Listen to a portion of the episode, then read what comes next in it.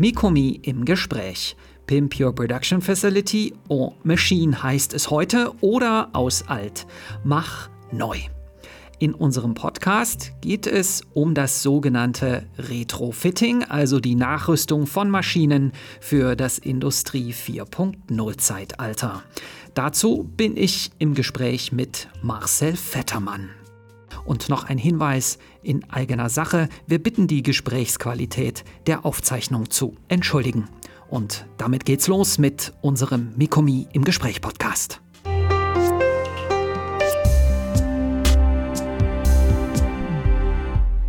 Das Wort Retrofitting ist in der Anmoderation schon gefallen. Was äh, genau verbirgt sich denn hinter Retrofitting? Mhm. Also das begann 2011 wo das, ähm, das Wort Industrie 4.0 mal auf der Hannover Messe geboren wurde. Und Industrie 4.0 ist ja quasi die Weiterentwicklung von dem Einzug der ganzen Computertechnologie 1969. Und im Kern geht es bei Industrie 4.0 quasi diese vernetzten Systeme, dass quasi plötzlich Maschine und Maschine miteinander kommunizieren können. Ja, man spricht auch von den cyberphysischen Systemen. Und ähm, im Idealzustand wäre es ja so, dass ab ungefähr 2011 alle Maschinen- und Anlagenhersteller dann ihre Maschine schon mit, mit dieser Technik rausbringen und quasi ab Stunde Null, also ab 2011, nahtlos miteinander funktioniert. Jetzt ist es aber halt in der Praxis so, dass solche Maschinen eben ungefähr 30 Jahre in einer Unternehmung halt sind. Die sind ja sehr teuer und äh, nur weil da jetzt irgendwas technisch neu ist, würde ich jetzt nicht einfach als Unternehmer eine neue Maschine kaufen, sondern die habe ich etwa im Durchschnitt 30 Jahre. So, also muss ich jetzt überlegen, wenn ich quasi an diesem Digitalisierungsprozess mitmachen will, dass ich aus meinem möglicherweise älteren Technologiepark äh, da eine gewisse Modernheit reinbekommen.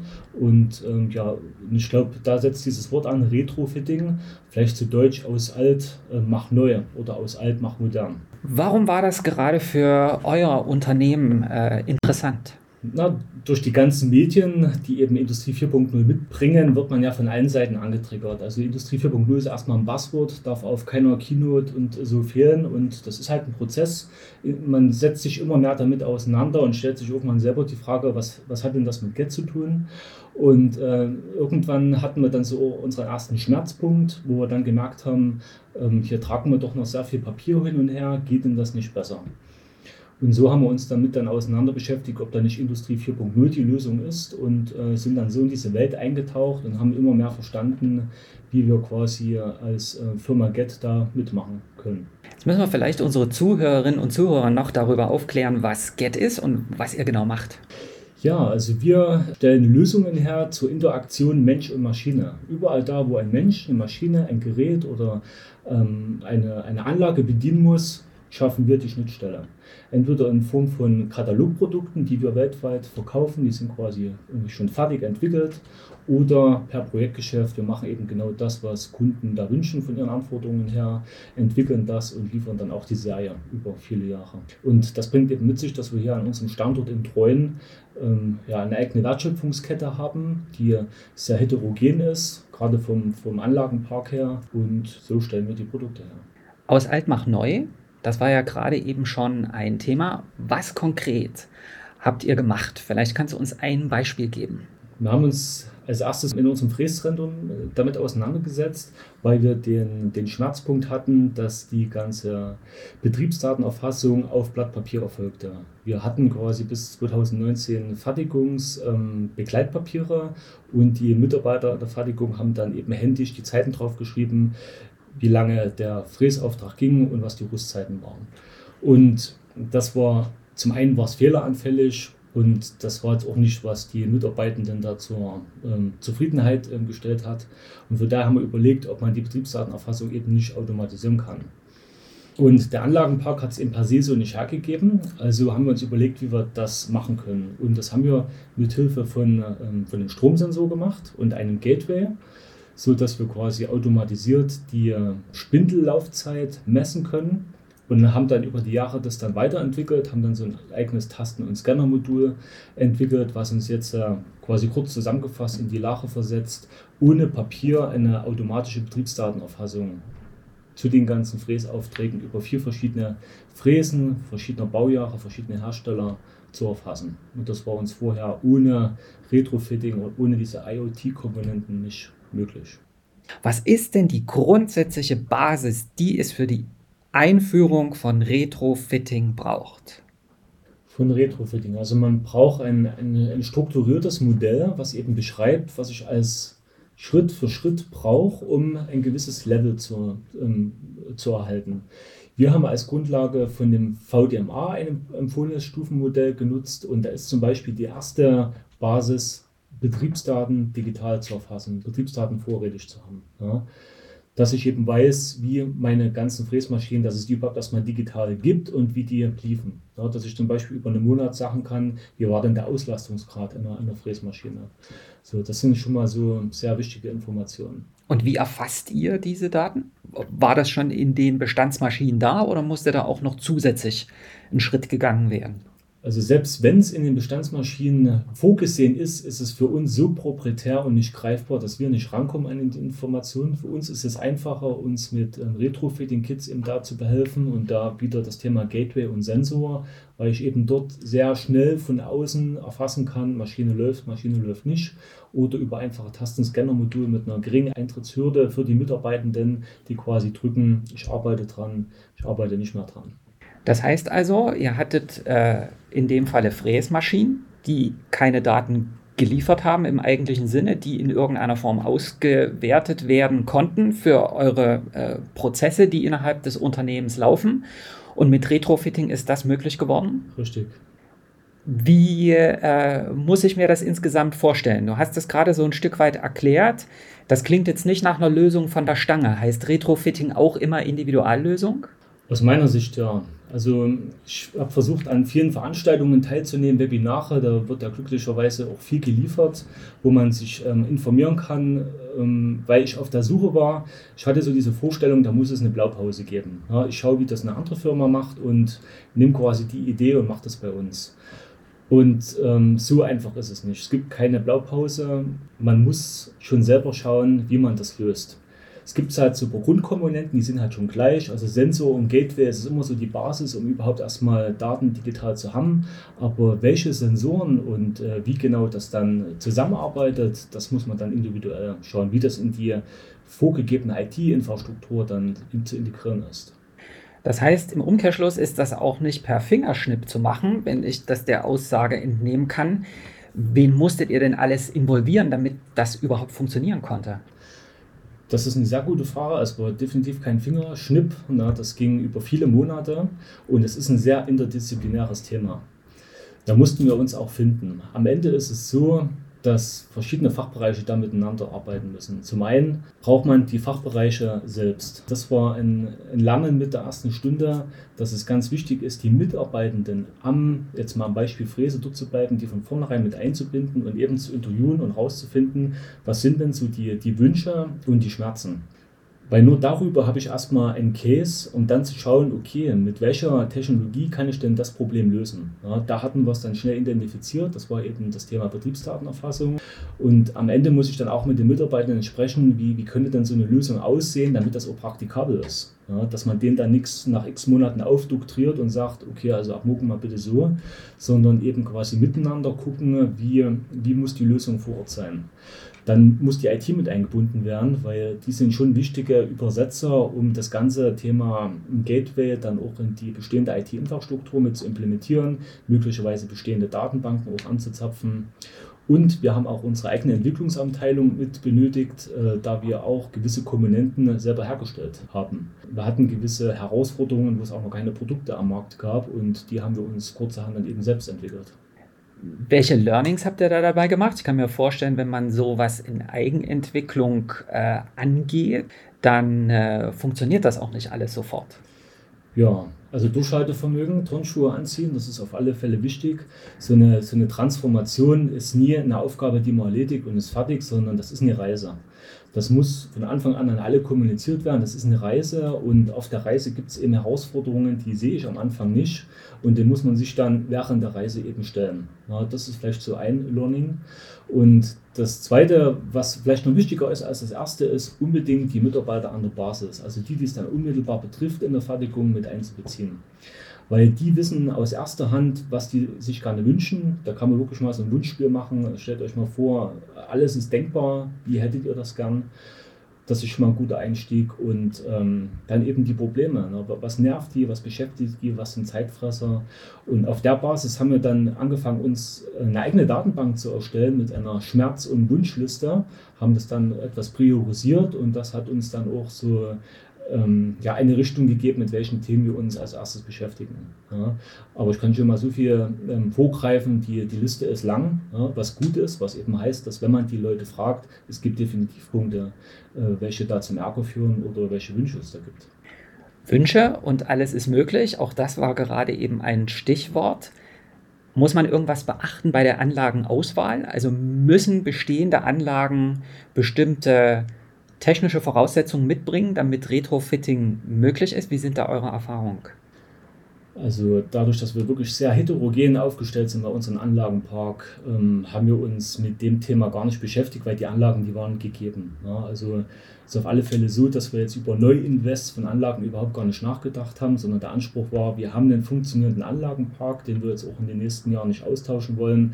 Das heißt, die Überlegungen müssen immer darum zirkulieren, wie kriegen wir digitale Informationen raus. Was wir auf alle Fälle beachten müssen, dass wir aus diesem Wunschspiel ähm, strukturiert vorgehen. Also nicht jeder Wunsch, vielleicht jetzt mal ein Beispiel, wenn sich jetzt jemand vorbeugende Wartung wünscht, äh, das hat sich zum Zeitpunkt noch niemand gemacht, aber wenn er das machen würde, dann ist das auf alle Fälle ein Thema, das braucht viel Vorarbeit. Ja, ich kann nicht einfach so sagen, okay, wir machen jetzt mal ein Projekt und machen die Fräse jetzt ready für vorbeugende Wartung, sondern ähm, ich brauche ein gewisses Fundament erstmal in einer Fertigung. Und das heißt überhaupt erstmal Betriebs Daten und Prozesse digital vorrätig zu haben. Und äh, wenn ich diese Basis nicht habe, dann brauche ich mir über vorbeugende Wartung quasi noch gar keine Gedanken zu machen. Jetzt ist er auch immer wieder in der Diskussion im Rahmen von Automatisierung und auch so ein Stück weit künstliche Intelligenz. Nun ist Retrofitting nicht gleich künstliche Intelligenz, aber dort kommt immer wieder auf den Plan, das ist kein Thema für uns, weil wir machen individuelle Fertigung und machen Kleinserienfertigung. Ist das ein Argument, was zählt? Oder kann man auch gerade eben in individueller Fertigung äh, und Kleinserienfertigung und bei individualisierten Lösungen, die man herstellt, auch mit automatisierten Prozessen besser vorankommen? Also die Antwort ist ja um das weiter zu differenzieren, ich glaube nicht, dass es ein Entweder und Oder ist. Ich denke, dass gerade die Manufakturindustrie davon profitieren kann, weil eben meistens gerade solche einzelnen Fertigungsinseln oder so ein heterogener Anlagenpark äh, verbirgt einfach viel Potenzial da drin. Ist das dann auch eine Verbesserung, auch im Sinne des Qualitätsmanagements, was durch das Retrofitting bei euch möglich geworden ist? Auch, ja. Also und, ich denke, es sind viele Komponenten. Also zum einen macht man Mitarbeiter schon mal zufriedener, weil man dann einfach gewisse Schmerzthemen, mit denen die täglich konfrontiert sind, und das kann so ein Zettel ausfüllen sein, den ich von A nach B tragen muss, da jetzt nicht wertschöpfend ist und Kunden für so einen Prozess auch nicht bezahlen, um einen Zettel von A nach B zu tragen. Das geht aber auch mit dahin, um Qualitätsthemen überhaupt erstmal zu entdecken. Ja. Also wie schaffe ich es Beispiel ähm, mit also sehr effizient Störungen beispielsweise beim Fräsen, weil wir das Thema hatten, eben zu tracken. Ja. Klar kann ich jetzt sagen, liebe Mitarbeitenden, schreibt das auf, wenn euch was passiert ist, aber das macht A, den Mitarbeitern nicht, nicht Spaß, dann habe ich auch eine gewisse Hürde, na, schreibt das dann wirklich auf, sondern wir wollten eben dahingehend, dass wir das wirklich schnell und effizient, also die Einstiegshürde, so einen Fehler zu dokumentieren, so gering wie es geht, handhaben. Und da helfen eben solche IoT-Technologien, um eben schnell Störungen zu identifizieren und eben auch tracken zu können. Das eine ist ja das äh, Identifizieren von Störungen, das andere ist ja die Verbesserung von Arbeitsprozessen. Wir hatten es uns in Vorbereitung auf das Gespräch angeschaut. Wie muss man sich denn das umgesetzte Retrofitting bei euch vorstellen? Beispiel äh, an der Fräsmaschine. Ja, an der Fräsmaschine sind wir so rangegangen, dass wir zum einen erstmal ein Gateway genutzt haben als Basis, um die angeschlossenen Sensoren und Instrumente, die wir benötigen, zentral in einem vorgelagerten Gerät abzuspeichern. An dem Gateway ist dann ein Stromsensor angeschlossen, der wiederum an der Fräsmaschine Strom von der Spindel misst. So sind wir quasi in der Lage zu erkennen, ob die Spindel aus ist, ob die auf den läuft oder ob die gerade einen Job verrichtet. Und als zweites haben wir dann ein eigen entwickeltes Tasten- und Scannermodul entwickelt, was den Mitarbeitenden befähigt, unser noch in Papierform ähm, vorrätiges ähm, Arbeitsbegleitdokument zu scannen. Damit weiß das System erstmal, welcher Fertigungsauftrag das jetzt ist und kann dann über das Tastenmodul sagen, ich starte jetzt einen Fertigungsauftrag ich habe jetzt meinen Rüstvorgang beendet und am Ende kann er auch dokumentieren, wann der Fertigungsauftrag zu Ende ist. Also am Ende sind quasi mit ganz wenig Tastenklicks dokumentiert, wie die Wertschöpfung auf den Fertigungsauftrag erfolgt ist. Und nebenbei kann er eben mit einer Taste dokumentieren, äh, ob eine Störung vorlag und wir das eben auch dokumentiert im System haben und können dann auch über einen Monat konsolidiert eben schauen, wo sind denn die meisten Zeiten auf welche Art von Störung eingeflossen. Nun ist das Thema Fräsmaschine ja nur ein Thema, mit dem ihr euch jetzt bewusst auseinandergesetzt habt. Es gibt ja aber noch weitere Beispiele. Es war ja keine Sackgasse, sondern die Erfahrungen, die ihr insgesamt mit dem Thema gesammelt habt, waren ja vielleicht nur ein Anfang. Ja, richtig. Also als Hersteller für Dateneingabesysteme zur Interaktion Mensch-Maschine haben wir auch die Technologie Touch Display bei uns im Haus. Und in den individuellen Kundenprojekten ist es oftmals so, dass man Touch Display optisch neutral mit beispielsweise einem Dekorglas verklebt. Optisch neutral deswegen, dass man keine Staubanschlüsse hat. Dafür haben wir bei uns einen Reinraum am Standort in Treuen. Und ähm, wir hatten äh, zu Beginn, als wir den Reinraum in Betrieb genommen hatten, die Herausforderung, dass wir in gewissen Fertigungsaufträgen Staubeinschlüsse gesehen haben. Und wir konnten uns nicht erklären, wie die Staubeinschlüsse da reingekommen sind. Bis wir dann ähm, Partikelsensoren installiert haben und dann über eine längere Zeit mal gemessen haben, wie sich die Partikelentwicklung im Raum verhält. Und konnten dann feststellen, dass wenn der Reinraum in Betrieb genommen wird, meistens immer zu Schichtbeginn, sagen wir mal 6 Uhr, und habe dann gesehen, dass es eine gewisse Zeit braucht, bis der Raum wirklich partikelfrei ist, so dass wir optisch neutral arbeiten können. Und das haben wir eben erst gesehen, als wir diese Partikelsensoren installiert haben. Und ähm, heute ist es so, dass wir über ein Display quasi ja, live sehen, wie sich der Raum gerade verhält. Und jetzt wird erst die Fertigung begonnen, wenn wir unter einem kritischen Partikellevel sind. Inwiefern braucht es für Neuerung wie Retrofitting, das in sein Unternehmen zu implementieren, auch einen Nährboden bezüglich des Managements und der Unternehmensleitung? Also der Nährboden, der ist ganz wichtig und ich würde sogar sagen, das ist das Fundament. Ja. Also die Geschäftsführung muss komplett uneingeschränkt hinterstehen.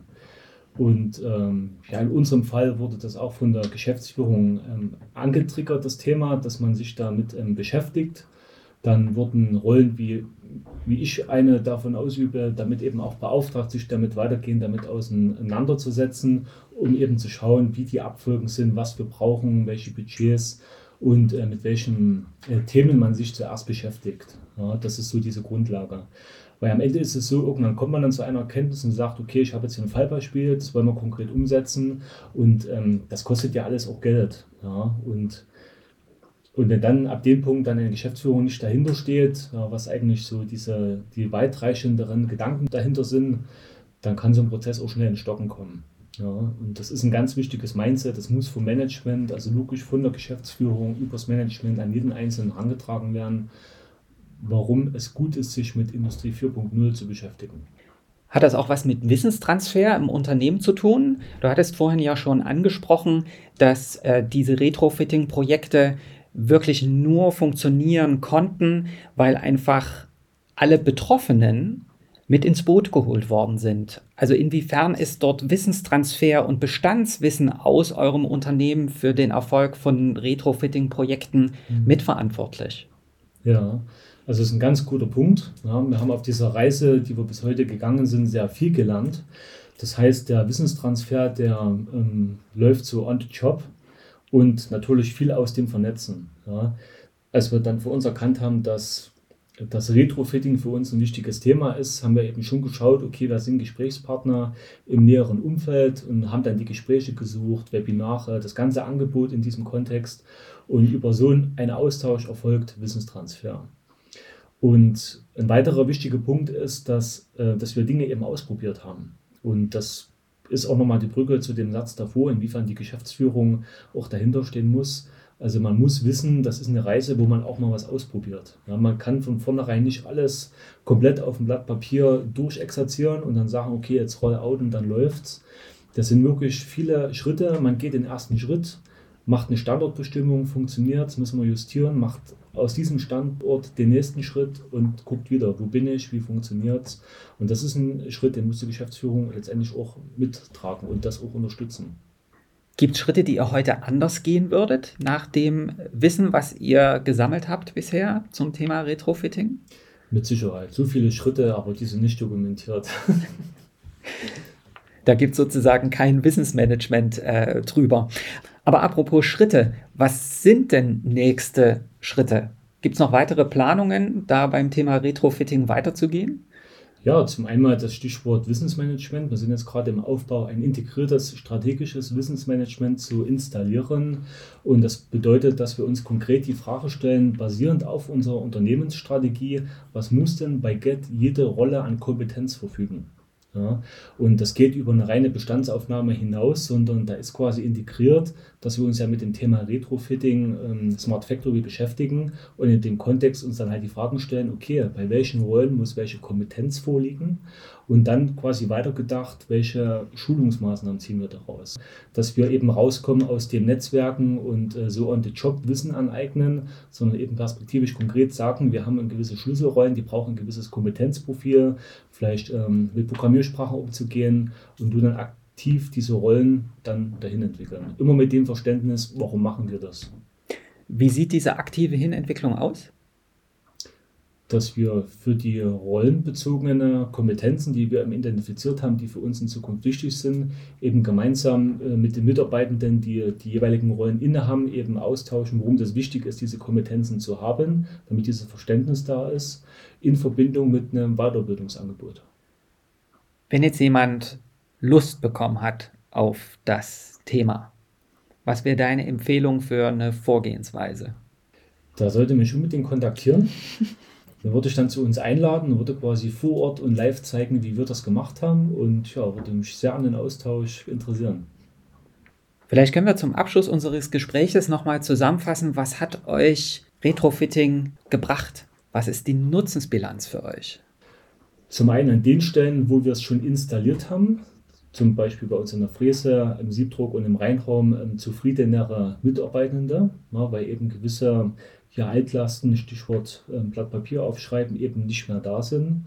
Und zum anderen eben auch eine gewisse Effizienzsteigerung, dass die Mitarbeitenden sich jetzt mehr mit wertschöpfenden Prozessen auseinandersetzen, ja, dafür, wo sie halt ihre Fachkompetenz haben. Dann sage ich vielen Dank für das Gespräch wenn Sie mehr zu den Veränderungen der Arbeitswelt wissen möchten, dann finden Sie weitere Informationen auf unserer Webseite unter mikomi-institut.de oder Sie folgen uns in den sozialen Netzwerken, zum Beispiel auf LinkedIn, Instagram, Facebook oder Xing. Und damit tschüss, bis zum nächsten Mal. Dieser Podcast ist eine Produktion des Mikomi Institut für Mittelstandskooperation an der Hochschule mit Weida. Redaktion Franziska Boy. Das Gespräch führte Lutz Schäfer.